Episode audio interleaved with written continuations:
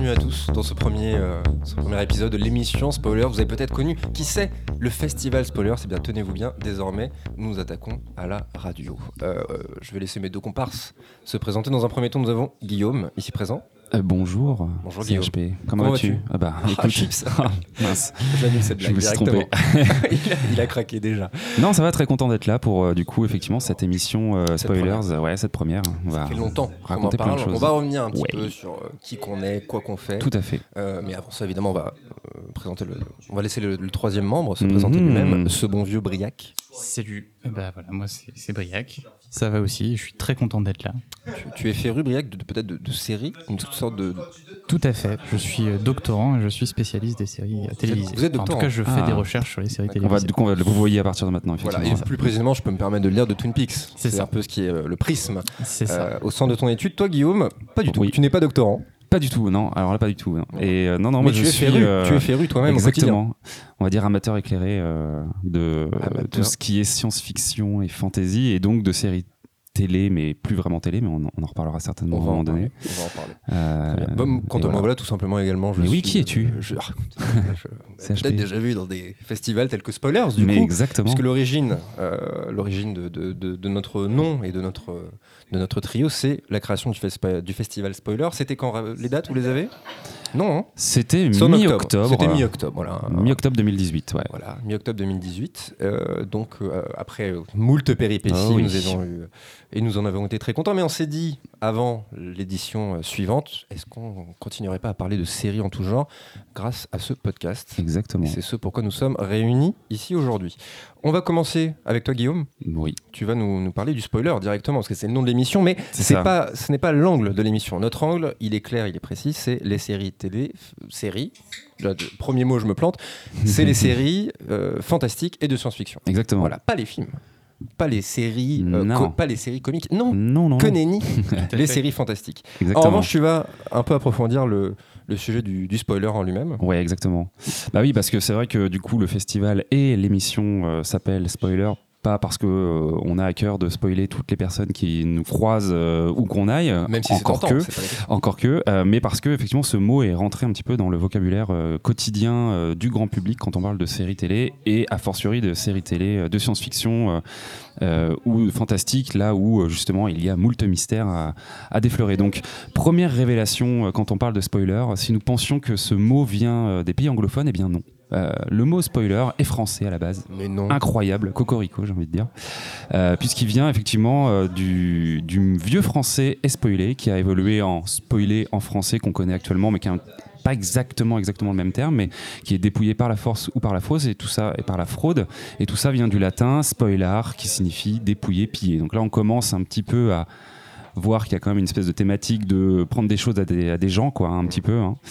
Euh, et donc euh, un spoiler, pour ceux qui l'ignoreraient effectivement et qui nous écouteraient, euh, c'est donc cette information qui vient dévoiler tout ou partie d'une intrigue, d'une œuvre, et qui peut en conséquence en gâcher le plaisir de la découverte.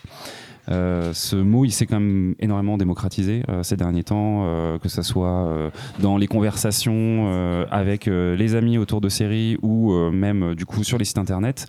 On parle volontiers d'alerte spoiler et de spolier des choses. Et petite anecdote amusante, le terme québécois, est-ce que vous connaissez le terme québécois pour le spoiler? Mhm. Racontage impromptu, je sais pas. Ça pourrait être ça, c'est sympa aussi, mais c'est pas ça. Euh, Briac, pas d'idée? Non, je sais qu'on a proposé divulgacher, non comme Exactement. Divulgaché, Yes. euh, nos amis euh, québécois euh, nous ont, euh, nous ont euh, offert ce mot et qui est d'ailleurs en 2019 rentré euh, au Larousse, il faut le savoir. Donc, euh, Divulgaché? C'est- Divulgaché. Ok. Divulgaché, ouais, tout simplement. Donc est-ce que euh, demain on entendra ce mot un peu plus? Je ne sais pas, mais en tout cas je le trouve assez explicite dans effectivement le fait de divulguer quelque chose tout en le gâchant. Alors euh, remonter un peu aux origines de euh, l'utilisation du mot spoiler dans ce cadre-là de la fiction, c'est un petit peu compliqué à, dire. Euh, C'est un petit peu diffus. Certaines légendes urbaines évoquent éventuellement Alfred Hitchcock. Euh, tout simplement parce qu'il avait à cœur de créer des intrigues qui étaient souvent euh, euh, complexes et mystérieuses, et donc il déployait souvent des artifices de communication qui visaient justement à contrecarrer le fait de spoiler son intrigue et que le fait que les spectateurs spoilent son intrigue, notamment en faisant de la communication par exemple sur des personnages qui mouraient tout au début de ces films. Bon, c'est une première euh, piste. L'autre que j'aime beaucoup parce que ça va me permettre de parler d'une de mes séries de chevet, euh, ça fait longtemps que j'en ai pas parlé. Euh, c'est donc une origine qui pourrait être située autour de la renaissance de Doctor Who, donc à la télé anglaise. Et oui, encore elle, les gens autour de moi hochent la tête. Euh, de dépit, je, je, suis désolé. Euh, mais parce que le personnage donc de River Song, qui est joué par euh, Alex Kingston, qui croise donc le, le docteur régulièrement à différentes époques de sa vie, en gros répond aux questions que le docteur lui pose par un spoiler pour ne pas gâcher justement la découverte que le docteur fera de l'histoire qu'il partage avec cette personne. C'est un petit peu nébuleux dit comme ça, mais un peu méta. on parle de voyage dans le temps, donc voilà, c'est un petit peu méta effectivement. Aujourd'hui, ce mot spoiler est partout sur Internet. Évidemment, on a vu les balises cachant par défaut certains mots de texte fleurir. Certains même vont jusqu'à déployer des, stratégies pour éviter de se faire spoiler sur Internet en bannissant de Twitter certains mots-clés à l'approche de grosses séries euh, événements. Euh, et euh, c'est vraiment devenu un sport quasiment de tous les instants de ne pas se faire spoiler parce que à tout moment, à la machine à café, au bar ou même sur les murs de la ville dans laquelle on habite, on peut se faire spoiler. À on a un superbe exemple, il me semble, de d'un spoil de Game of Thrones sur la mort un personnage bien connu euh, des fans en milieu de série. Euh, je pense que c'est un petit peu vénère quand tu marches dans la rue et que tu vois ce graffiti qui te qui t'indique un énorme morceau de l'histoire. Euh, donc effectivement, maintenant il faut devenir assez prudent de ça. Et puis le mot spoiler est devenu quand même assez réputé. Et puis c'est aussi devenu un enjeu pour les producteurs de contenu.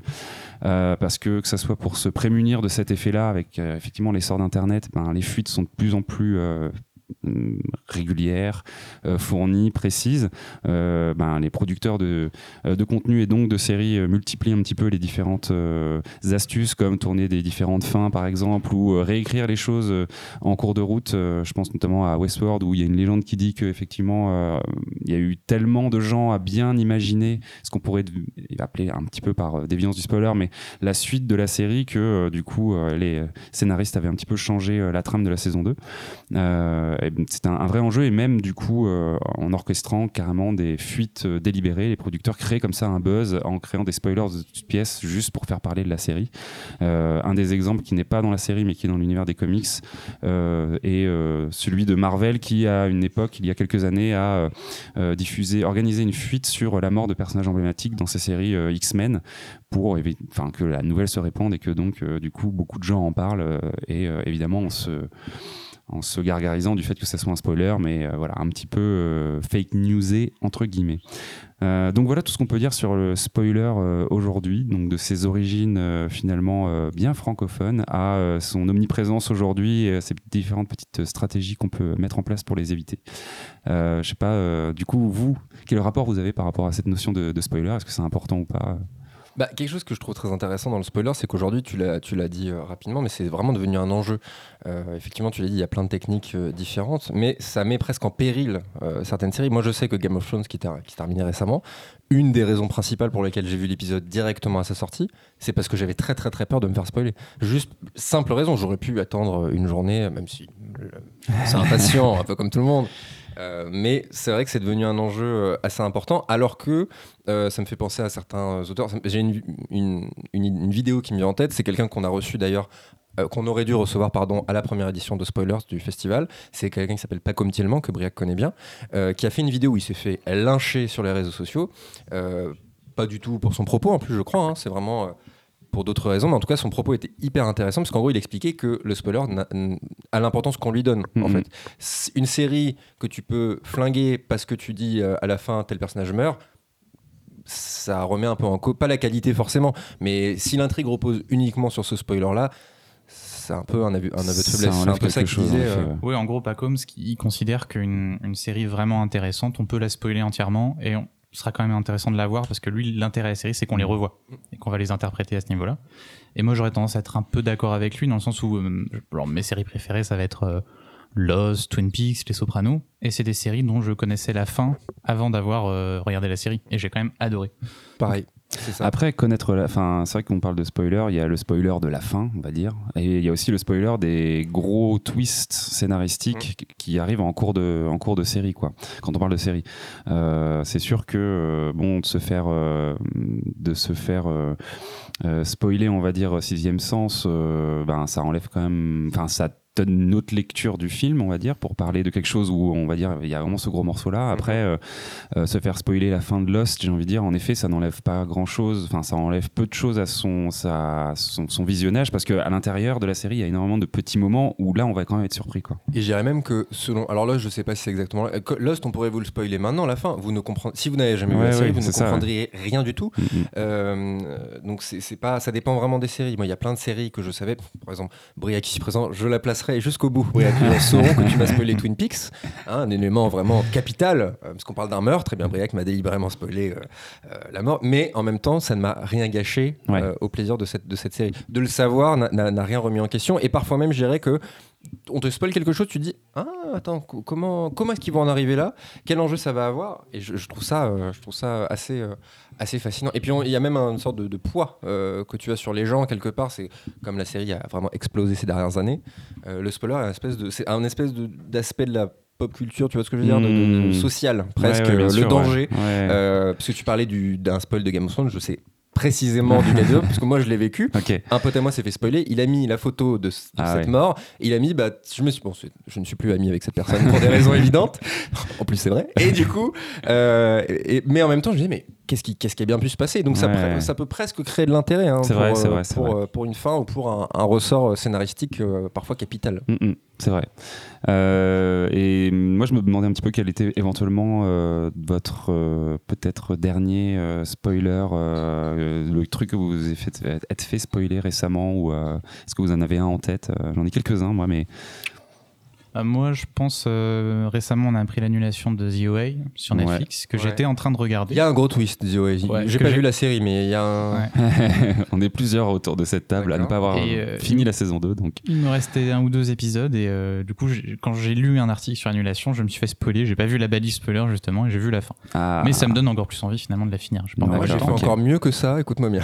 Écoute bien celle-là, parce que j'ai vu, j'ai regardé une vidéo qui dit on vous spoil les plus grandes séries du moment. Alors vraiment, l'idée de base est débile. Mais je voyais la liste et je me disais, au pire, telle série, j'aurais le temps de mettre pause, etc. Faux. Westworld, un des, je pense, parce que du coup, ça m'a un peu gâché le truc et je me dis, ça m'a un peu quasiment enlevé l'envie de regarder la série, mais en tout Ah, cas, voilà. ouais. Et en plus, c'est en une phrase, c'est 1, 1, 1. Donc euh, vraiment euh, d'une simplicité. Et vraiment, j'ai fait, mais pourquoi j'ai fait ça? Donc je me suis spoilé moi-même. C'est quand même une perf. Ok, euh, dont je ne suis euh, pas peu fier. Ouais. Euh, Récemment donc. Et moi sais justement c'est enfin quelque part c'est la même chose que toi mais volontairement c'est que je suis en train de regarder du coup la saison 3 de La Servante écarlate actuellement mhm. The Handmaid's Tale et je me suis spoilé volontairement les derniers épisodes parce que je trouvais ça vraiment un peu long et un peu chiant je commençais à en avoir marre je Ah oui, en train de décrocher tu vois. Et du coup je me suis dit bon allez ça, ça va euh, je vais aller vite fait sur euh, euh, parce que j'avais du retard un peu sur le visionnage et donc je vais aller regarder euh, le résumé des épisodes pour me spoiler un peu et savoir si effectivement j'avais envie de, fin- de finir ou pas quoi. Moi j'ai vu ça avec Mad Men, j'ai commencé à regarder Mad Men, j'ai trouvé ça tellement chiant, hein, le mot est lâché. Je me suis dit, bah du coup je vais me spoiler, je vais voir qu'est-ce que je vais... Et en fait vraiment, de- même de lire, alors c'est complètement idiot, je vous l'accorde, mais j'ai lu ce qui allait se passer, mais vraiment de saison, et genre, pff, ouais, vraiment ça restera la même chose et ce sera de- Oui. définitivement pas mon style, donc euh, le- le- le- la tristesse était euh, moindre, amoindrie. Voilà. très bien Merci Guillaume pour euh, cette, euh, cette petite présentation euh, du spoiler. Donc on le répète, ce n'est pas le, le principe de l'émission de Non, parler des spoilers, le nom, parce que même au niveau, en temps du festival, on disait Mmh, oui, c'est bah vrai, alors, c'est du, vrai. coup, du coup, vous avez spoilé des trucs. Non, euh, pas, pas, pas nécessairement. En revanche, dans cette émission, nous finirons par, par un bon gros spoil. exactement Euh, bien simple, voilà, on vous mettra une alerte qu'on fera du coup à la bouche pour Oui, cette ça. Euh, mais en attendant, Briac va nous présenter une, une des parties de l'émission, s'appelle qu'on a appelé, alors attention, attachez-vous de votre temps d'originalité, le rétro spoiler. C'est un concept On va, Briac va nous parler d'une série assez ancienne, donc là on est sur du 1996, donc beaucoup plus loin qu'on ne- qu'on a l'impression. Euh, il s'agit de Millennium. Tout à fait. Alors, Bah, ça euh, fait 20 ans en fait Il y a eu un moment de latence, je me suis je vais m'être trompé. Je vais vous parler C'est de bien, Joséphine Ange Gardien. Oui, c'est ça Et euh, alors pourquoi Millennium? Bah, En fait, c'est parce que finalement, c'est un peu d'actualité, parce qu'en ce moment, on a la saison 2 de Mindhunter qui est sortie sur Netflix. Or, Mindhunter, c'est sur la naissance du, du profilage. Et il se trouve que Millennium est une des premières séries à avoir euh, bah, montré un profiler et à avoir euh, montré leur méthode et leur manière d'analyser les, les serial killers. Alors, Millennium, ça a été créé par euh, Chris Carter, donc le créateur d'X-Files, qui en 96, donc la X-Files avait beaucoup de succès, et la Fox lui dit, bah fais une autre série pour nous, on sera vraiment content. Et Carter, il a plusieurs idées. Sa première, c'est qu'en fait, il disait qu'il arrivait un peu à capter à cette époque-là une espèce d'anxiété avec l'arrivée du nouveau millénaire. Et il y avait beaucoup de théories sur la fin du monde. Et ça, ça j'aimerais bien retrouver ça dans une série Hmm. et mélanger ça avec justement des enquêtes sur des serial killers parce qu'il était à fond sur Seven. En fait, il adorait Seven Ok. et euh, genre Et on le comprend. on comprend. Et euh, même son, quand le producteur qui l'aidait sur le pilote, il disait mais c'est quoi ta série? Bah tu vois Seven? Ouais, bah c'est Seven. Et du coup il disait ça à la chaîne et la chaîne est partant, elle était partante là-dessus. Et ils sont même allés chercher le chef décorateur de Seven pour le pilote. Ok. Donc le pitch de Millennium, en gros, c'est l'histoire de Frank Black, qui est un profiler du FBI qui est joué par Lance Henriksen, donc euh, Bishop de Aliens Ah ouais. pour les, les amateurs de, de la série. Euh, et donc qui est un, un type qui donc quitte le FBI parce qu'il trouve que ça, ça a un impact trop lourd sur sa vie de famille. Il a une jeune une, une fillette et euh, sa femme et il, il déménage de Washington à Seattle. Et en fait là, euh, en secret, il va continuer à enquêter. Euh, bah, je pense sur des tueurs en série comme les profilers Mhm. euh, il est engagé par un groupe qui s'appelle le Millennium Group, qui est un groupe constitué d'anciens policiers ou d'anciens agents du FBI qui veulent en fait, en gros, affronter le mal en euh, par petites doses justement en menant des enquêtes. Ils disent si on peut affronter le mal dans le monde en par exemple arrêtant des serial killers, on va aider le monde à être meilleur. Donc ça c'est leur objectif de base. Alors c'est très marrant parce que petite parenthèse, mais du coup il y a quelques jours on enregistrait un autre podcast ici même et euh, Pépé euh, qui organise euh, du coup ce marathon nous faisait une chronique sur euh, la Vidoc Society qui est exactement ce genre de société d'anciens policiers qui résolvent des crimes mais qui existe vraiment quoi. Ouais, elle s'est inspirée d'une, il y, en a une autre aussi. Alors je sais pas le nom, une qui, existe dans la FBI et qu'en fait Chris Carter avait rencontré en tournant Ah, X-Files et qui ça lui avait donné des idées. Et euh, la particularité de Frank Black, euh, c'est également d'être doté d'une empathie très très très forte, qui fait qu'en fait il a par moment la capacité de voir ce que voient les tueurs. Il Mhm. voit le monde à travers leurs yeux, et donc forcément ça se révèle être très important quand on mène des enquêtes. Alors le, le gros atout de cette série déjà c'est Lance Henriksen, qui est vraiment superbe, euh, qui est très grave, très imposant, mais aussi qui arrive à être très émouvant. Et je pense que c'est bah, c'est le rôle de sa vie. hein. C'est vraiment un très très beau rôle pour lui. Euh, Quelqu'un qui est plutôt un second couteau au cinéma. Mhm. Euh, mais il y a aussi, euh, dans second rôle, on retrouve Terry O'Quinn, le John Locke de Lost, Oui c'est justement, ça, oui, j'avais vu des euh, images. qui joue Peter Watts, le superviseur de Millennium, euh, qui s'occupe de Frank Black. Alors c'est pas un aussi beau rôle que John Locke, mais c'est sympa. Et en plus, il a une moustache. Donc c'est Ah. c'est fort sympathique. Il fallait commencer par ça, Brian. Et cette première saison, elle est, donc très sympa. C'est une ambiance vraiment sombre, euh, très forte, et c'est assez violent pour l'époque. hein, pour 96, faut dire, on est sur la Fox, hein, on n'est pas sur HBO encore. Et une belle mise en scène avec des petites touches de surnaturel, surtout à mesure qu'on en apprend plus sur le groupe Millennium. Parce qu'on commence à découvrir d'autres choses sur ce groupe-là. Je vais pas en dévoiler plus. Mais ce qui m'intéresse euh, véritablement, euh, et pourquoi j'ai envie de vous parler de Millennium, c'est la seconde saison. Parce qu'en fait, dans la deuxième saison, euh, Chris Carter était occupé sur le film X-Files. Donc le premier film s'appelle Fight, Fight the Future, je crois.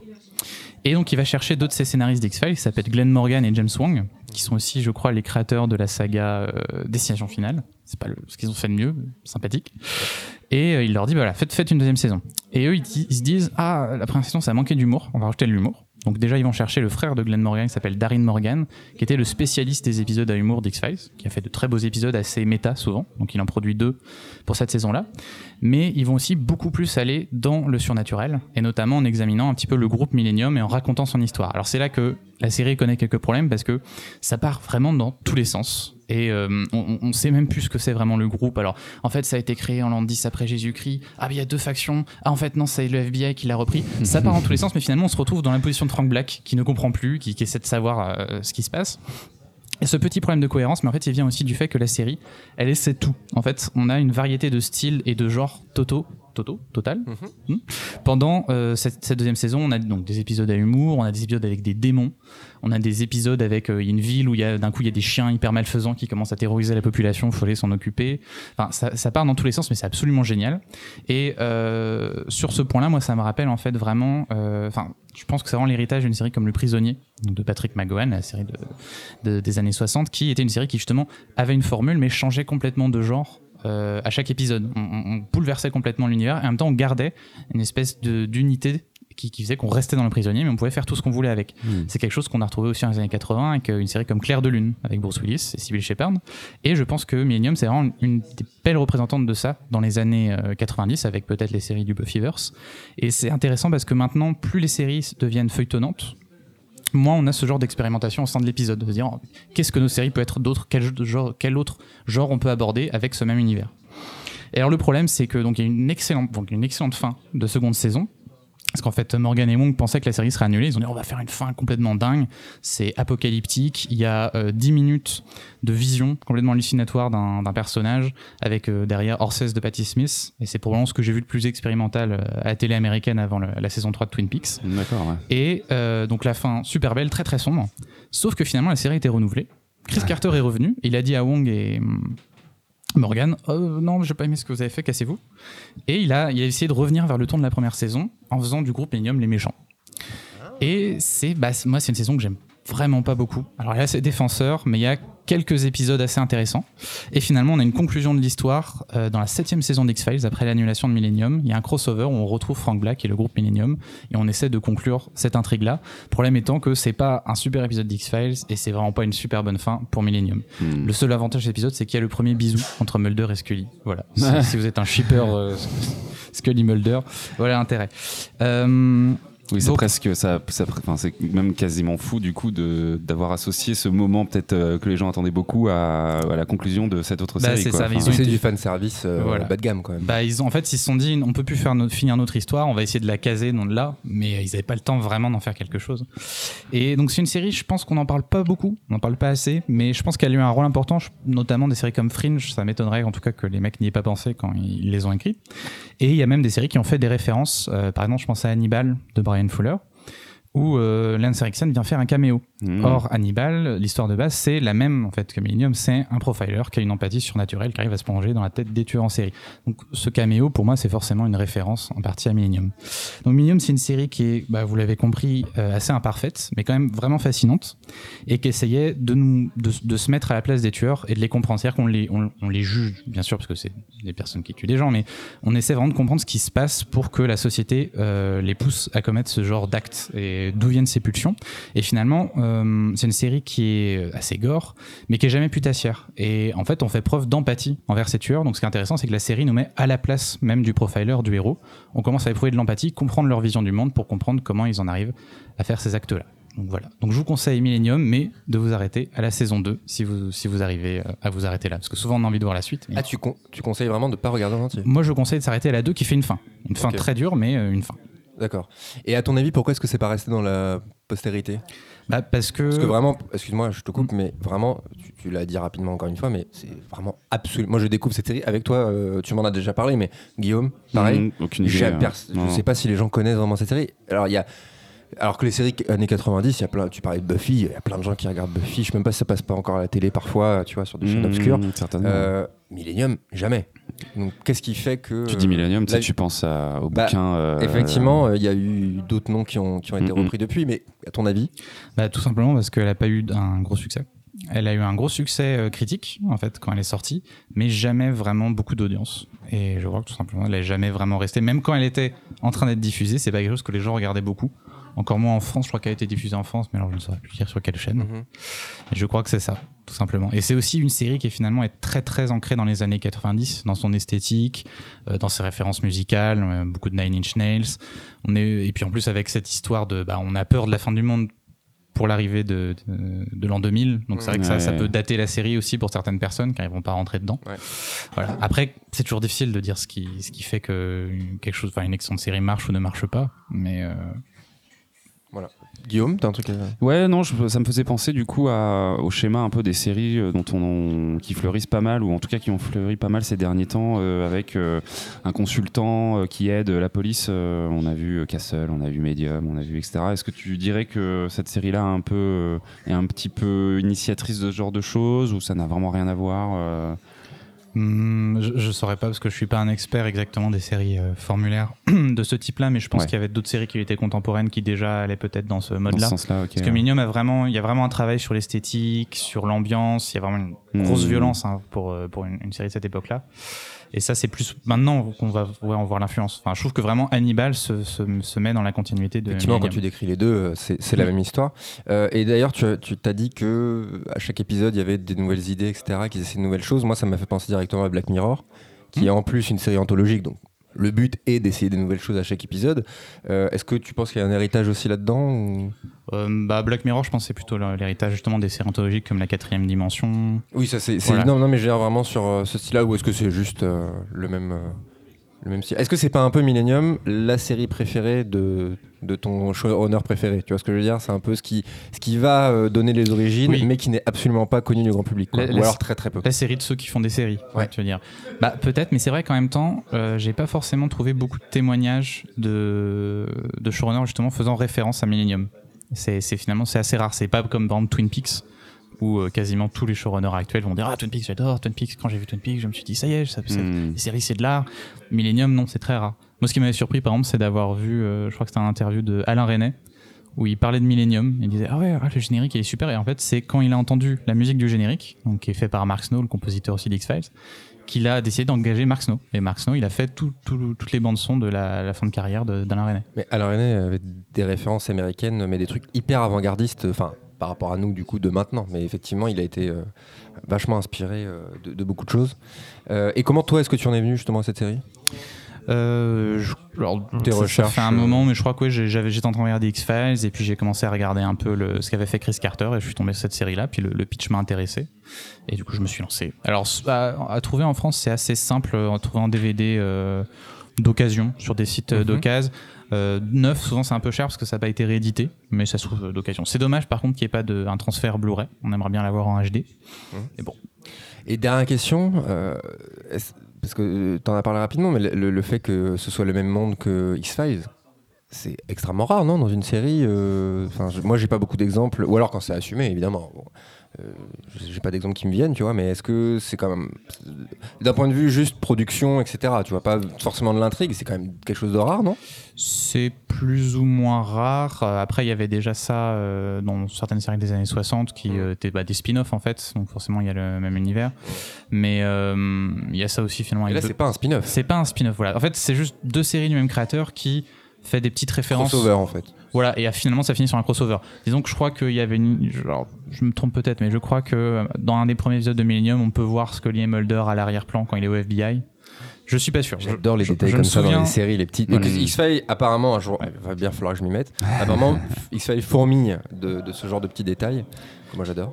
Je crois me souvenir d'un détail comme ça, mais je peux pas vous garantir. Il faudrait revoir le, le début. Et est-ce que, euh, du coup, euh, question euh, sur laquelle, enfin, je viens en vous entendant là, mais est-ce que regarder Millennium, ça apporte une autre vision du monde d'X-Files? Est-ce que ça l'agrandit ou est-ce que ça le, le travaille d'un certain aspect ou pas forcément? Pas forcément, parce qu'en fait, c'est le même monde dans le sens où ils se permettent de faire rencontrer les personnages, mais les deux séries n'en ont en fait rien à faire de l'autre. Euh, C'est-à-dire que si euh, Millennium 10 c'est la fin du monde maintenant dans, mon- dans ma série, ouais. euh, ils en ont rien à faire que ce, pas pour, ce soit pas le cas pour Mulder et Scully. Et puis surtout un que peu c'est des des enjeux. service finalement. Oui, il y a de ça. C'est juste bon, bah, ils se font plaisir, quoi. Ouais. Et puis, euh, parce que même, de toute façon, c'est des séries qui ont des sujets différents. Donc, euh, Millennium, les serial killers, puis ensuite euh, les prophéties, les sectes, les démons. Alors que X-Files, bon, il y a du démon, mais il y a aussi donc, toute l'intrigue sur les extraterrestres, la colonisation. Finalement, ça se rejoint pas vraiment. Donc, c'est difficile de les faire se rencontrer et de faire en sorte que l'une révèle des choses de l'univers de l'autre. D'accord. Ok. Oui, alors, du coup, c'est Chris Carter qui a été très libre en fait de- Voilà. de- dans, dans ces deux cas. Comme quoi, le- l'importance du. C'est le showrunner en fait finalement. C'est le- ça. Très bien. Alors qu'un un scénariste n'est pas forcément le showrunner de, la série. On va passer à la séquence suivante et justement la transition est Mhm. trouvée avec Damon, Damon Lindelof qui, euh, alors, on va le préciser maintenant, comme ça c'est fait. Le son que vous entendez en arrière-plan, c'est pas mon ventre qui gargouille, c'est tout simplement des travaux euh, qui, se, qui se déroulent euh, dans, les, studios. Dans les studios où nous nous trouvons. Donc n'y prêtez pas attention de toute façon. Et autre chose qu'on n'a pas dit, mais évidemment, vous pouvez réagir sur un, un chat que je vois à ma droite. Si vous avez des questions, des réactions sur ce qu'on est en train de dire, surtout, n'hésitez pas. Euh, du coup, je vous disais, une transition toute trouvée. euh, Damon Lindelof, euh, grand, maintenant c'est un, grand scénariste euh, des séries télé américaines. Il n'est pas showrunner de la série dont tu vas, dont tu vas aussi nous parler un peu plus tard. Je parle du spoiler de, de fin d'émission, ne ratez pas, restez jusqu'au bout surtout. Il est showrunner de cette série? Oui. D'accord. Parce que non, mais justement, Oui. c'est- c'est la question. Tu, tu vas nous présenter cette Voilà. personne. Non, mais c'est parfois un peu. euh, moi, de- de- on, on va en reparler, mais Damon Lindelof, j'ai souvent l'idée d'un espèce d'incompris. Tu vois, de un Hmm. coup, on sait pas exactement ce qu'il fait, mais quand c'est lui qui fait, il s'en prend plein la gueule et en fait non, et ça. Donc, tu vas nous présenter ce bon vieux Damon. Tout à fait. Alors je pensais faire un petit topo sur sa carrière pour arriver un petit peu à son actualité. Écoute, Ça tombe bien, j'adore Euh, les topos. Voilà, on va faire un petit topo. Et ensuite, on va arriver à son actualité qui est intéressante parce qu'elle est très représentative, un peu, on va dire, de deux axes de sa carrière. Ouais. Alors, Lindelof, donc euh, gamin des années 80, enfin 70-80, il a grandi avec Star Wars. C'est quelqu'un qui a été traumatisé par Pulp Fiction, donc euh, avec son sa chronologie complètement euh, retournée, qui bah, forcément on retrouve en fait dans ses séries hein, son, goût pour les, temporalités bousculées, et aussi bien sûr par Twin Peaks, qui il était complètement fasciné, obsédé par Twin Peaks, et on retrouve carrément ça dans les séries qu'il a, qu'il a créées ensuite. Et alors étonnamment, il n'a pas euh, commencé tout de suite dans la télévision, mais au cinéma. En fait, il est donc lui, il voulait être scénariste, mais il s'est dit euh, si je veux réussir à vendre mes scripts, est-ce que ça se passe bien Il faut que je connaisse le côté un peu business. Donc, il a travaillé dans des euh, agences pour euh, acteurs, il a travaillé dans des boîtes de prod, et en 98, il tombe sur Les Sopranos. Et là, il se dit ah ouais, ok, on peut faire ça. Bon bah du coup, faut que je fasse des séries. Et après, il appelle tous ses contacts. Il trouvez-moi un job dans, dans une writers room. Faut que je, faut que je, faut que je m'y mette, faut que j'apprenne. Même si j'amène le café, euh, je commence. Donc il a fait une première série où je crois qu'il a été annulé même peut-être avant qu'elle sorte au bout de deux épisodes. Il a pas fait grand chose dessus qui s'appelait Wasteland. Et ensuite, il a été engagé sur Nash Bridges. Euh, Avec Don Johnson. avec euh, Don Simpson. Don Johnson. Don Don Johnson, Johnson. Don Johnson. Père de Dakota Johnson, donc forcément. c'est- Quelle Ouais. question est-ce que tu te poses? Non, je- Le il y nom a- de la personne? Non, a- Mais Don Simpson, c'est pas le mec de Miami Vice. Écoute, qui joue continue, dedans. je vais aller Ouais, vérifier. Vérifie, dis-moi, dis-moi pour Nash Bridges. Si je suis à tort, je, Euh, je saurais te le. et euh, dont le showrunner était Carlton Hughes. Et Carlton Hughes, Mhm. c'est devenu son mentor et c'est la personne avec qui il a travaillé sur la série dont on va parler tout de suite. Euh, ensuite, Nash Bridges s'est arrêté. Il a travaillé quelques années sur Crossing Jordan, donc je crois que c'est preuve à l'appui en français. Oui. C'est Ah oui. dont je ne peux pas vous dire grand-chose, je l'avoue. C'était un policier sur des médecins légistes, il me semble. puis, des, des- des preuves et puis, puis Et il y voilà, a de la Il grâce- aux preuves Il y avait quand même cet acteur c'est- de, de Sliders, euh, il me semble qu'il jouait du coup le rôle du flic. euh, Il y avait Miguel Ferrer de Sliders les mondes parallèles Tout à fait. oui. avec Jerry O'Connell. Ouais. Est-ce que c'est cette Il me personne semble que c'est ça, ouais. J'adore cet acteur.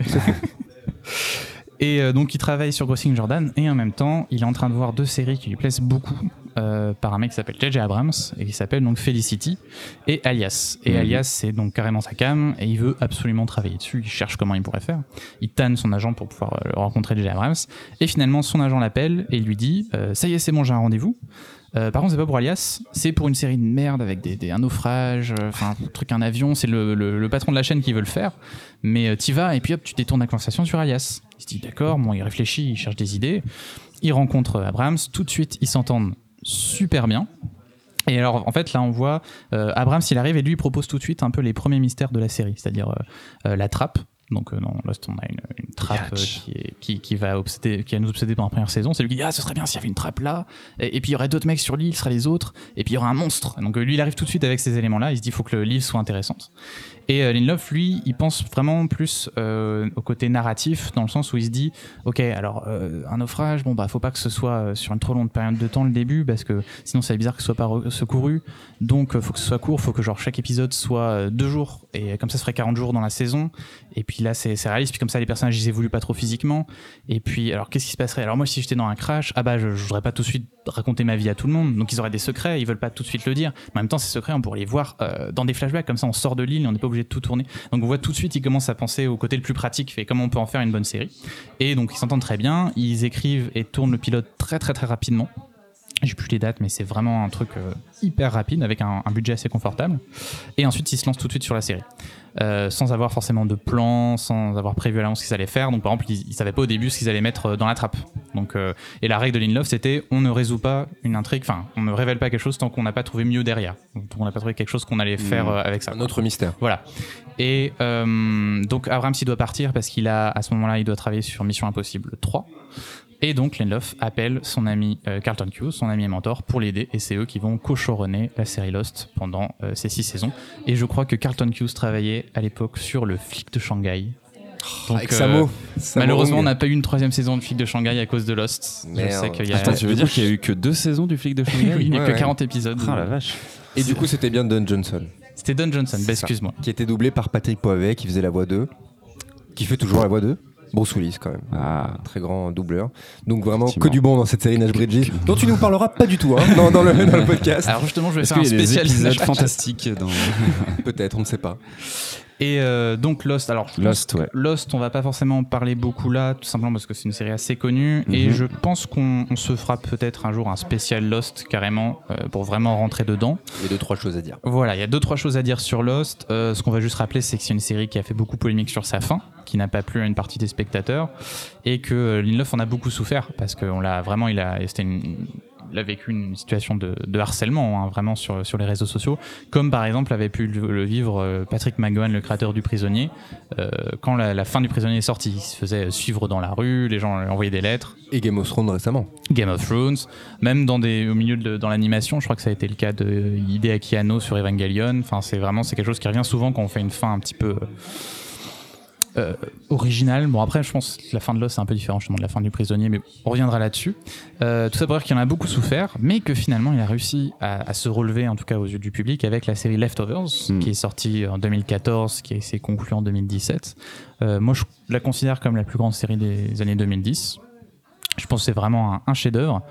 Et cette fois-ci, euh, pareil, je pense qu'on fera un, un- un spécial Leftovers quand mes, quand mes compères l'auront vu. hein. Oui. Voilà. Fini. Fini. J'ai commencé. Et, et là, la fin, par contre, a été très très bien reçue de manière assez générale.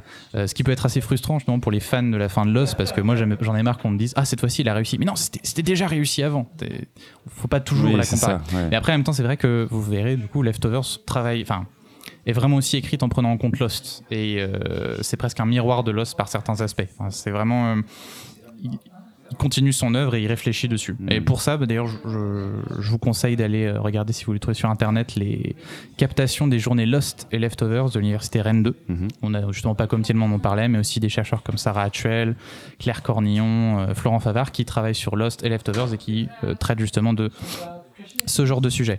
Mais parallèlement, du coup, à, alors, juste sur The ouais. Leftovers, du coup, il est seul à la barre ou euh, il, show, il co-showrun avec d'autres personnes euh Leftovers, il est, alors, il- je crois qu'officiellement il est co-showrun avec euh, Tom Perrotta qui est l'auteur du roman sur lequel est basée Ah, la série. ok, d'accord, ouais. Euh, c'est assez difficile en fait de savoir. euh, De toute façon, c'est difficile pour toutes les séries, mais de Oui, savoir oui. ce qu'il fait exactement parce que c'est quelqu'un qui est très très, qui a en fait très gentil et qui va toujours dire euh, quand on lui demande de qui vient l'idée, dire ah je sais pas, c'est- c'était la chambre de scénariste, euh, l'idée est venue comme ça, on est allé à fond. Très modeste. Ce qu'on sait, c'est que lui, en fait, il, il avait tendance à faire euh, ce qu'ils appelaient, je crois, dans la, la chambre de scénariste de Leftovers, c'est des, des grenades Damon. C'est-à-dire qu'il arrivait, il faisait Ah Et si, en fait, paf, c'était ça, il y a- ah, euh, ces deux personnages-là, ils meurent. En fait, non, maintenant, c'est dans tel monde. Enfin, ce genre de choses. Et c'est quelque chose qu'on retrouve à la fois dans Lost et Leftovers. Donc, ça, je pense qu'on voit un peu sa patte, les, les, les gros, gros twists de Lost, euh, dont le We Need to Go Back. On Hmm. pas trop le dire, mais bon, ça, on sait que ça vient de lui. Et donc en fait, euh, parallèlement, enfin entre Lost et Leftovers, ce qu'il a fait aussi, c'est qu'il a travaillé au cinéma. Et ça, c'est le versant de sa carrière qui est souvent un petit peu moqué, en tout cas dénigré. Euh, donc pour rappeler, il a travaillé sur le scénario de Prometheus de Ridley Scott, euh, du deuxième Star Trek de J.J. Abrams, de World War Z. Que du bon, quoi. Voilà. Et alors, le truc, c'est que son, il est devenu un petit peu un, un bouc émissaire. En tout cas, c'est-à-dire que quand on voit son nom, souvent sur Internet, on va voir tout de suite les, comment, les commentateurs euh, nous dire ah bah ça va être de la merde, Mm. c'est une love. Euh, moi, ce que je voulais juste rappeler, c'est qu'en fait, quand on regarde euh, l'histoire de production de ces films-là, euh, il est toujours arrivé sur un projet qui était déjà en cours, euh, sur des idées qui étaient déjà là. Et par exemple, sur euh, Prometheus, Ridley Scott était pas content du scénario. Il lui a envoyé. Et lui a dit ah bah euh, peut-être faudrait faire ça ou alors euh, changer un peu ça quoi. Et, quand on voit ce qu'il voulait enfin ce qu'il proposait c'était juste de dire faut un peu déconnecter d'Alien parce que là ça a aucun intérêt on, voit tout de suite où ça arrive à la fin. Ce qui était un conseil intéressant. Après moi je, je soupçonne fortement Ridley Scott d'être responsable de la plupart des problèmes du film euh, Prometheus et pas Lindelof. Je crois que lui, de toute façon, je crois qu'il y a un vous, il dit ça. Quand Ridley Scott te dit vas-y, mets ça dans le scénario, tu le mets. Enfin, c'est lui, il était juste euh, hyper fan euh, de, de ce mec-là. Et pareil pour euh, Into Darkness, c'était déjà écrit par Alex Kurtzman et Roberto Orci. Euh, lui, il est arrivé après en disant ah bah mettez ça là, essayez ça, voilà. Et même World War Z, il est crédité. Je pense que c'était un peu un coup promotionnel, mais de ce que j'ai compris, euh, le film, la, la fin ne fonctionnait pas. Euh, ils l'ont appelé, ils l'ont dit qu'est-ce que tu ferais? Il dit bah essayez. euh, alors, je sais plus comment ça finit exactement. euh, il trouve une... bon, est-ce qu'on spoil World War Z ou Ça sert à rien. Si. il, a, il a trouvé l'idée de la fin En gros, il trouve une, il a proposé une idée pour la fin. C'est pas l'idée du livre en tout cas. Non. Et, euh, et en fait, ils ont dit ok super, mais il a même pas écrit parce qu'il était occupé. Donc c'est euh, Drew Goddard, je crois, qui a écrit. Donc en plus, tu as y associé un, quelque chose qu'il a pas vraiment fait. Donc c'est plus du script doctoring que des scénarios. Et la preuve, donc euh, là où je pense qu'effectivement, il avait pas grand chose finalement à voir avec ses films, c'est que quand il écrit un film depuis le début, ça donne Tomorrowland de Brad Bird, qui moi est un film que j'aime beaucoup. Moi j'aime bien, il s'est fait lyncher Il aussi. s'est fait hein. lyncher, mais moi je trouve que c'est un excellent film Hmm. et on retrouve Oula, vraiment. oula. Moi je jusque là. Calmez-vous. Et on retrouve vraiment sa patte, ses thèmes, mais aussi ceux de Brad Bird. Donc là, je crois que ça a vraiment été une, une belle collaboration entre ces deux-là. Et d'où justement ma transition sur son actualité, c'est que récemment, il a écrit un autre film, co-écrit un film, qui s'appelait The Hunt. C'était une histoire, donc, euh, si j'ai bien compris, euh, de riches. euh, alors, je crois que c'est une espèce de riches démocrates qui euh, font un jeu où ils, ils tuent, euh, en fait, ils, ils lâchent des, des, des sortes de fans de Trump dans la nature et il leur tire dessus. Et euh, ce film en fait a été annulé. C'est pas un film, c'est un fantasme. il devait sortir et il a été annulé en fait après les deux tueries euh, qu'on a connues au mois d'août aux États-Unis, mais aussi après un tweet de Trump où il ne nomme pas le film, mais où il a l'air d'en parler et où il dit ah là là c'est les euh, les démocrates créent cette violence au cinéma et après elle se retrouve dans la réalité. Donc le film a été annulé. Alors d'après Universal et le réalisateur du film, d'ailleurs qui est un quelqu'un qui a réalisé deux très deux des meilleurs épisodes de Leftovers, ils avaient prévu d'annuler avant même le tweet de Trump, mais bon pour l'instant on n'en sait pas plus. Hmm. Et euh, pour moi, c'est vraiment représentatif de la, la carrière de, de Lindelof, où ça se passe super bien niveau série, bon, à part la fin de Lost, et où il peut vraiment s'épanouir. Et là, quand il arrive au cinéma, c'est donc problème sur problème. Tomorrowland, comme tu disais, qui a été très mal reçu, et là, ce film-là qu'on peut même pas voir pour l'instant, donc on sait pas quand il sortira. Mhm. Euh, et justement, pour aller dans l'autre axe de sa carrière, euh, en octobre, il va sortir une nouvelle série, donc l'adaptation de Watchmen de Alan Moore et Dave Gibbons, euh, qui, moi, je trouve, a l'air absolument génial. Alors, Visuellement, il y a que des Voilà. visuels pour l'instant, ça a l'air on incroyable. peut toujours être déçu, mais j'aurais tendance à lui faire confiance après avoir fait deux des meilleures séries de tous les temps. Euh, surtout qu'il faut savoir que c'est son livre préféré. C'est vraiment, euh, il est plus que Sa Bible, quoi, hyper fan de Watchmen. Ça a été toujours une influences avec aussi euh, Stephen King. Ça, c'est vraiment ces deux références. Et en plus, ce qui m'intéresse moi avec ça, c'est que c'est à la fois, ça a l'air d'être à la fois une suite à l'histoire du, roman graphique, mais aussi un peu une réécriture sur certains points. Donc on retrouve un peu ce, qui a été fait sur euh, bah, Sherlock, par exemple, ou sur Hannibal, ou Fargo, qui sont des, réadaptations en changeant des choses, en bousculant un peu, en, trouvant un autre, axe pour rentrer. euh, dans l'œuvre et c'est ce qu'il disait je crois qu'il a dit euh, ce qu'on va faire avec Watchmen on va faire un, un remix on va garder on va garder la ligne de basse mais on va la mettre un peu différemment et puis ça, on va mettre ça donc euh, moi j'attends beaucoup et en même temps, je pense que ça reste quand même assez risqué pour lui parce que c'est vraiment la bible de toute une partie de la, communauté geek et qui n'est pas encore forcément, lui a pas encore pardonné la fin de Lost ou justement son travail au cinéma. Ouais, Donc ça va être assez euh, décisif, je pense, pour lui. Il arrive aussi à un moment donné où HBO se cherche euh, un peu une- le prochain blockbuster, on va dire, de sa ligne éditoriale, euh, parce qu'a priori Westworld n'est pas exactement euh, fidèle à leurs attentes et Game of Thrones se termine. Niveau audience, donc, tu veux dire ouais, Ah ouais. Je crois que ça marche bien, mais pas autant que oui. Bah, déjà, Thrones, Ouais, c'est ça, voilà. Juste sur ce point, déjà Tchernobyl leur a donné un- une transition parfaite C'était de l'après Game of quoi. Thrones. Ça a presque fait un peu étouffer le, le scandale de la fin de Game of Thrones. On peut parler de scandale malheureusement. Euh, qu'est-ce que je voulais dire sur euh, qu'est-ce que tu venais dire sur Watchmen? Je suis pas complètement d'accord parce C'est que important pour lui. ouais. euh, sur la pression parce que Watchmen pour beaucoup de gens c'est tout simplement un film de Zack Snyder. hein. Hmm. Faut pas oublier ça. hein. Et c'est moi, vrai. c'est un film que j'adore. Zack Snyder a changé la fin de Watchmen. Il faut, un- un- faut des, des bollocks grosses comme la table pour changer la fin de Watchmen. Si, euh, comment il s'appelle? Euh, Damon, je l'appelle Dam- Damon, euh, avait fait ça, lui, il se serait fait lyncher. Zack Snyder s'est pas fait lyncher pour avoir changé. Et la fin est, selon par, certains. les, par les même- amateurs du, du bouquin aussi, il y en a beaucoup qui sont contre et qui pensent que ça dénature la fin. Oui, mais ça reste cohérent. Enfin, l'idée est la même en fait. C'est le propos et dans le, dans le- bon, est-ce qu'on non, on va pas spoiler Watchmen. Ouais, hein. on va Dès le premier, ça va faire beaucoup. Enfin, le comics, je parle. Euh, donc, en fait, est-ce que tu es sûr que c'est la suite de Watchmen? On est sûr ça, de ça a l'air très clairement, en tout cas dans les bandes annonces. Ah, on ça a l'air. On a Ça des a personnages. euh, Bah, en tout cas, il y a des personnages vieux. Voilà, c'est ça. On a le, le spectre soyeux. Il n'y a pas de vieux dans. Non, mais c'est les Non, mais- personnages du roman Voilà. qui sont vieux. Ah, oui, d'accord. Donc ça a l'air de se passer après. Euh, ça a l'air d'avoir gardé la fin de, du roman. On a effectivement Parce qu'on une- a une mention dans, bah, je ne dis pas quoi, mais. euh, d'un certain personnage. Et d'un gros machin. d'une certaine Ouais. chose, voilà.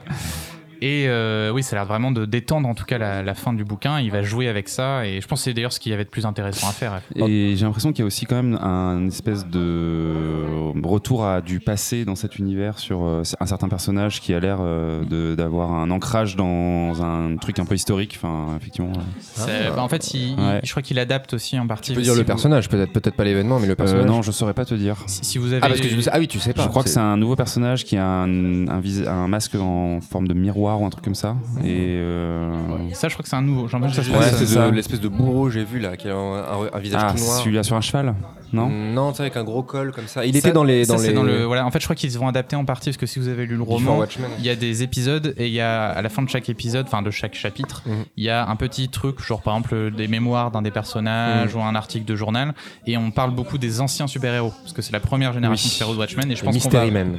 Voilà, on va avoir, je pense, euh, on va pas mal en parler dans cette série-là. Ouais. C'est pour ça que je me demandais si c'était la suite. Est-ce que il- ce serait pas une espèce de préquel euh, Je pense que ça va Sur être les les deux probablement. Mais euh, pour revenir à Damon Linelove directement, euh, tu, tu parles que tu disais euh, Tom Holland revient sur les thèmes extra. T'as pas forcément. Est-ce que tu peux nous en dire plus sur les thèmes propres à, la, à Linelove C'est quoi? C'est- Tu vois avec des mots clés quoi. Vraiment, je sais pas. euh, Je, je pense là, un des thèmes principaux, c'est le, le thème de l'élection dans le sens euh, être élu, enfin être choisi par le dessin pour un rôle et euh, le sens le qu'on retrouve par exemple dans le personnage de John Locke dans Lost qui reste tout le temps convaincu qu'il a été choisi et qui bah, Et en fait, peut être euh, déchanté. euh, Voilà. non, c'est- et, et alors que d'autres personnages comme Jack justement refusent essaient de refuser ce rôle à plusieurs reprises et je crois qu'on retrouve vraiment ça dans euh, notamment par le personnage qui est joué par George Clooney euh, Mhm. dans Tomorrowland qui, euh, c'est qui moins a- criant, mais. euh, voilà, ouais, ouais. cette, cette frustration. C'est- on, on a beaucoup des, des- des élus vieux, des mecs qui ont raté le truc, qui, qui, qui restent euh, très amers par rapport à ça. Ça, c'est un thème qui m'intéresse beaucoup, par exemple. Ça, c'est ce que je retrouve en tout cas dans. Tomorrowland, qui me semble vraiment venir de lui. Mais euh, je parle pas forcément de Tom Holland, dans, Oui. dans des trucs qui se. Je pense qu'il y a Parce ça. que Lost, c'est quand même une série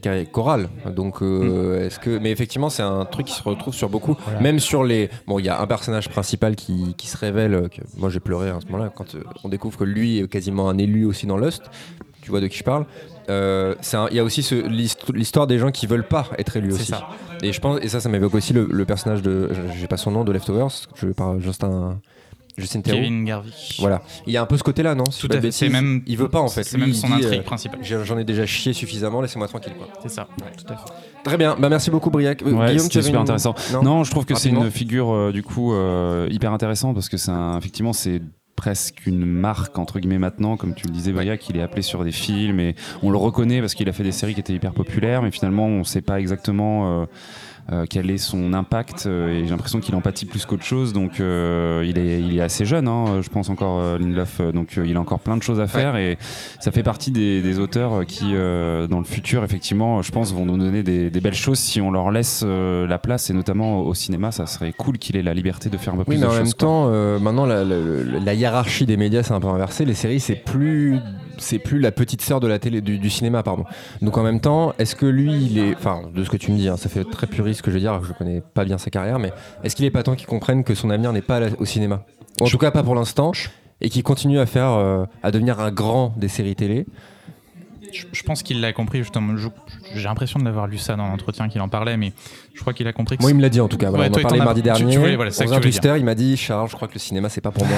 Et euh, je crois Ah, que oui, pourquoi tu dis ça? Il commence à comprendre que c'est là sa vraie force. Mais ça, c'est vraiment un problème des, des showrunners des années 90-2000 qui ont tous voulu un peu passer euh, euh, au cinéma. Alors bon, avec plus ou moins de succès. Donc on a Joss Whedon, donc euh, on aime ou pas Avengers, c'est un, c'est un succès. Moi après, je trouve que c'est mille fois moins intéressant que ce qu'il est capable de faire en série. Hmm. Euh, Bah, lui, c'est le meilleur exemple de mec qui, s'est- qui, qui a voulu toucher un peu. euh, Qui est un- euh, qui a entre guillemets, et ouais. qui s'est mangé. c'est ça, euh, qui est quelqu'un d'incroyable ce qu'il peut faire avec une série et le cinéma, c'est pas très intéressant. À en même temps, on a. bon, je pense à ça, mais après, il a quand même voulu aller chez DC. Et il Ouais. s'est repris le vrai coup de pelle qu'il s'est pris Ouais. chez DC, mais c'est- autre chose. On on a quelqu'un comme euh, David Chase qui a fait un film, euh, donc David Chase, euh, showrunner des Sopranos, qui a euh, fait un film Le grand David. le beau David Euh, non, Ah. Non, c'est un, non c'est un plus. bel homme. qui s'appelle Not Fade Away, qui est aussi avec James Gandolfini, qui est un film très très beau. Et par contre, qui est complètement passé inaperçu, je crois qu'il n'est même pas sorti en France. Euh, et on a bah, genre Matthew Weiner, justement de Mad Men dont tu parlais, qui a fait un film qui s'est viandé complètement, euh, qui a été très très très mal reçu. Euh, donc c'est souvent un passage un peu compliqué euh, au cinéma et euh, je pense que hum, c'est aussi des personnes qui maîtrisent tellement la forme sérielle que ils produisent pas forcément quelque chose d'intéressant. Eux ils sont habitués à lancer une histoire pour qu'elle continue et faire quelque chose d'une heure, en une heure et demie ou deux heures c'est pas du tout le même genre d'histoire. Ça n'a pas le même intérêt et même je pense qu'ils n'ont pas intérêt à le faire.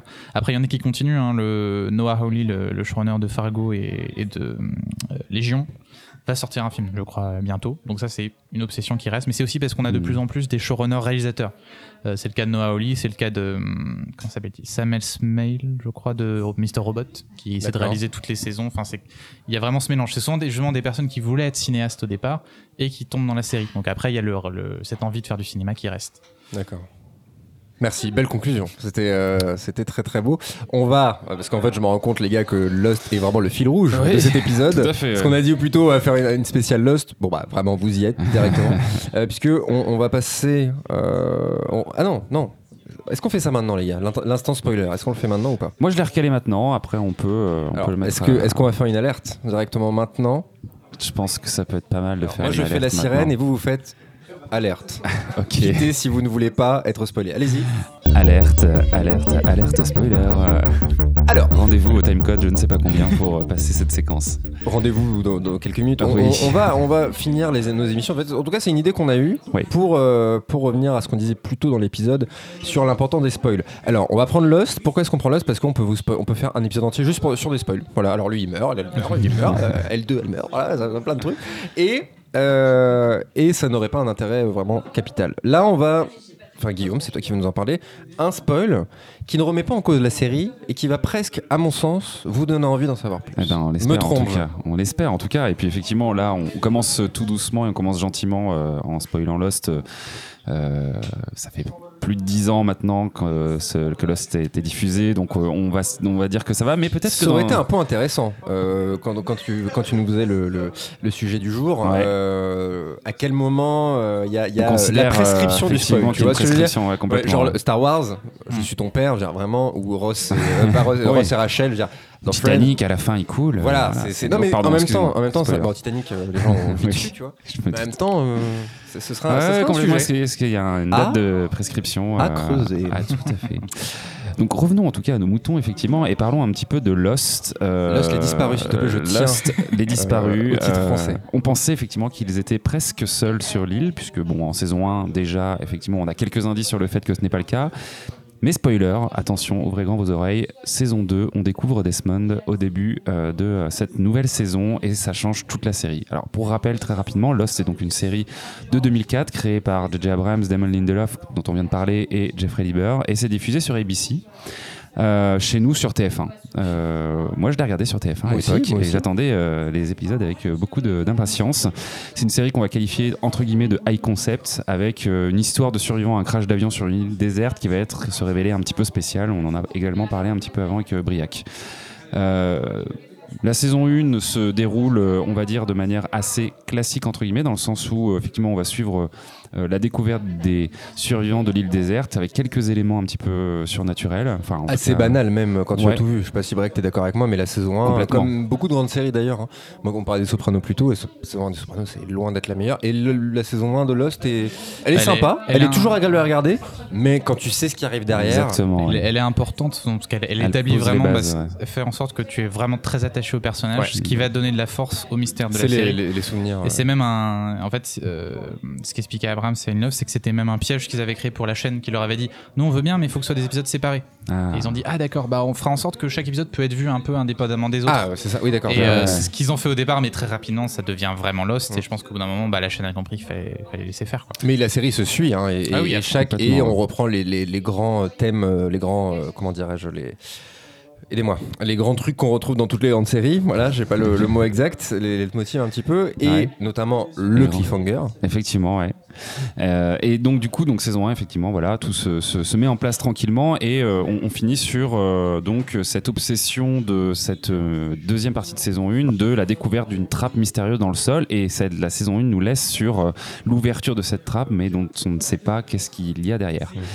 Et donc effectivement, spoiler, saison 2, épisode 1, Lost s'ouvre euh, sur euh, un homme qui évolue dans un univers euh, que je qualifierais un petit peu de rétrofuturiste, dans ce qui semble être un appartement, plutôt sympa d'ailleurs, petite douche, petite muscu, petite, petite, musique avec le vinyle, petit déjeuner, bref, quelque chose qui sur le moment nous sort complètement de ce qu'on connaît de, de Lost et ce sur quoi on était arrêté puisqu'on attendait la résolution de, son, de, ce, de ce gros cliffhanger de la, de la trappe.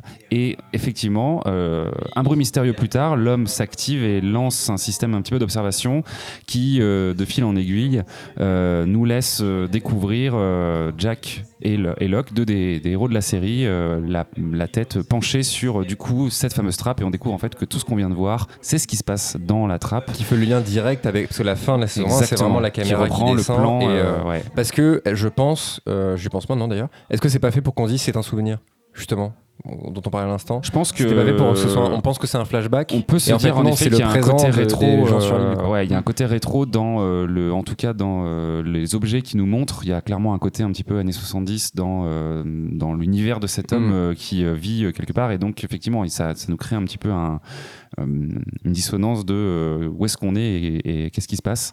Et en effet, on découvre que c'est la porte du bunker. Euh, et euh, en fait, ce, cliff-là euh, et ce, début de saison-là, il est très important pour la série parce qu'en fait, il ouvre toute la mythologie autour justement du bunker, de la Dharma Initiative euh, et euh, du personnage dont effectivement on va révéler le nom ici, qui s'appelle Desmond et qui est un des personnages, euh, si ce n'est peut-être en tout cas. Euh. Yoon, Ouais. Mike, c'est dans Assassin's Creed, non Ouais, c'est ça. Euh, qui est un des personnages en tout cas euh, très très apprécié des gens et peut-être un pas un des meilleurs mais en tout cas un des très bons personnages Euh, et euh, donc voilà c'est c'est un moment qui est important qui est charnière pour la série parce qu'effectivement euh, il relance la saison 2 qui est souvent une saison euh, je pense qu'il y a un enjeu parce que quand il y a eu un succès derrière, bah, il faut qu'on puisse euh, renouveler la promesse de la suite des aventures. Et il y avait peut-être une frustration, je pense, des fans de euh, la fin de la saison 1. En tout cas, moi, c'est comme ça que je l'ai vécu à l'époque. Et Ah, C'était là, un clairement, vrai gros cliffhanger voilà. qui avait fonctionné. il y avait un petit côté euh, Lost, c'est cool, il y a des mystères, mais on nous, ré- on nous donne pas trop à manger rapidement. Quoi. Il y avait un Mm. côté un petit peu comme ça, ce qui sera le cas sur toute la série au final. Mais en tout cas, là, début de la saison 2, directement, on nous Ouais. offre ce qu'on nous promettait de nous faire découvrir en saison 1. Et encore une fois, il y a l'ouverture à énormément de choses. Il va se passer plein de choses dans ce bunker, euh, des choses très importantes pour les personnages et pour l'île.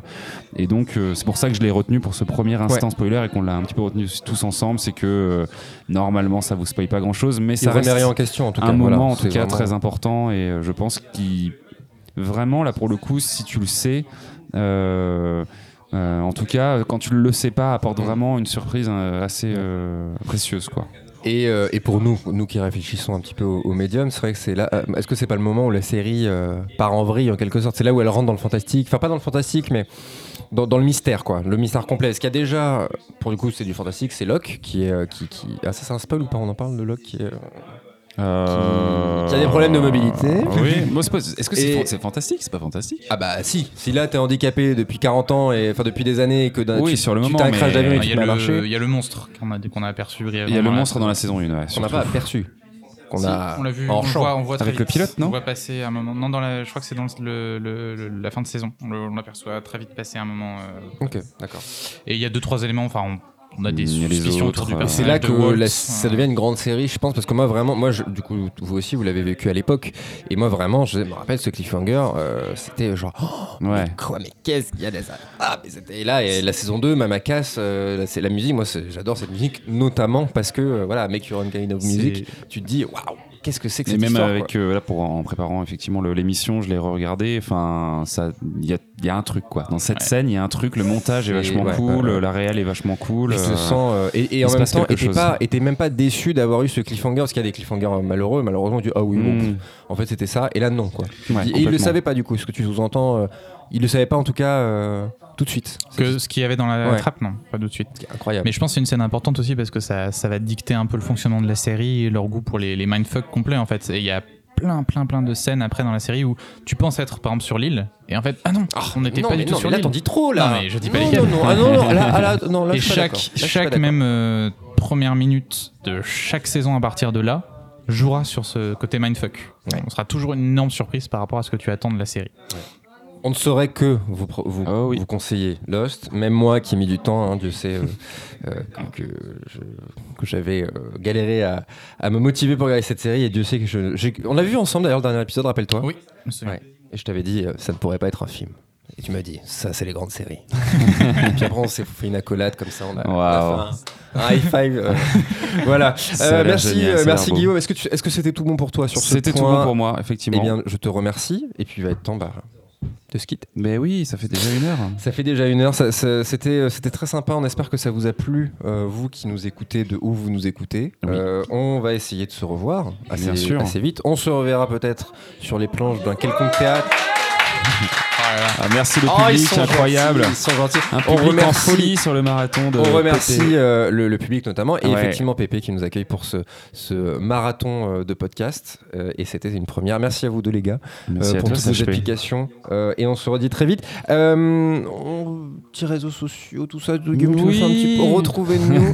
Pourquoi on ça, vous effectivement. eh ben, suivez le Festival Spoilers sur nos réseaux, effectivement. Donc Twitter et Facebook en premier lieu. Et oui, on a aussi un petit site internet où vous pourrez voir des petites photos et, euh, et des petites vidéos de l'édition du coup euh, saison 1 euh, Vidéo aussi, hein, 2018 tu l'as dit. et vidéo effectivement. Des petits reportages, des petits euh, retransmissions, captations de, des, des conférences qu'on avait pu avoir avec euh, donc euh, Rafik Joumi euh, notamment. Euh, et, euh, et voilà les réseaux sociaux, Twitter, euh, Facebook. Et puis ben du coup euh, cet épisode sera très certainement, mais si vous l'écoutez, vous le savez déjà, disponible sur euh, certains canaux euh, parmi euh, euh, transmis parmi nos réseaux. Voilà. Voilà, et, euh, et on a un événement qui arrive bientôt avec Oui. le court métrange. Briac, est-ce que tu peux nous expliquer ça Tout à fait, le 12 octobre, euh, à la Maison internationale de Rennes, en partenariat avec euh, Court Métrange pour leur journée étrange, on aura un dialogue avec Pacom Tielman, dont on a parlé Dont plusieurs on a fois. parlé en plus. Voilà, pendant cet épisode, euh, dans Le lequel on parlera de, on parlera de la représentation des mondes des morts dans les séries. Oui, ce qui est un thème. euh, on- on- le thème est officiel de court métrange cette année. Tout à fait. thème est ben, officiel. ouais, donc les fantômes. euh, ouais. Et euh, ah, je me rappelle plus de l'affiche par contre. Ah si, avec les C'est morts. une galerie de personnages ouais, de Ouais. une sorte de famille très bien. famille, On adore, on adore métrange. Ouais, ouais, Beaucoup ouais. d'amour. On n'est pas du tout objectif Non, par rapport à court clairement. Euh, voilà, on, Non, on mais c'est un gros plaisir d'avoir du coup pas comme Tielman parce que ça, on a enfin, ça fait longtemps qu'on veut l'avoir et euh, effectivement, Ouais, euh, ouais. enfin, il sera là parmi nous. Voilà, merci, merci à tous euh, et à toutes de nous avoir écoutés. Si vous avez des réactions, tout ça, n'hésitez pas à, à nous en faire part sur Facebook Oui, notamment. Voilà, merci beaucoup. Merci à, à, très vite. à Salut. bientôt, ciao ciao.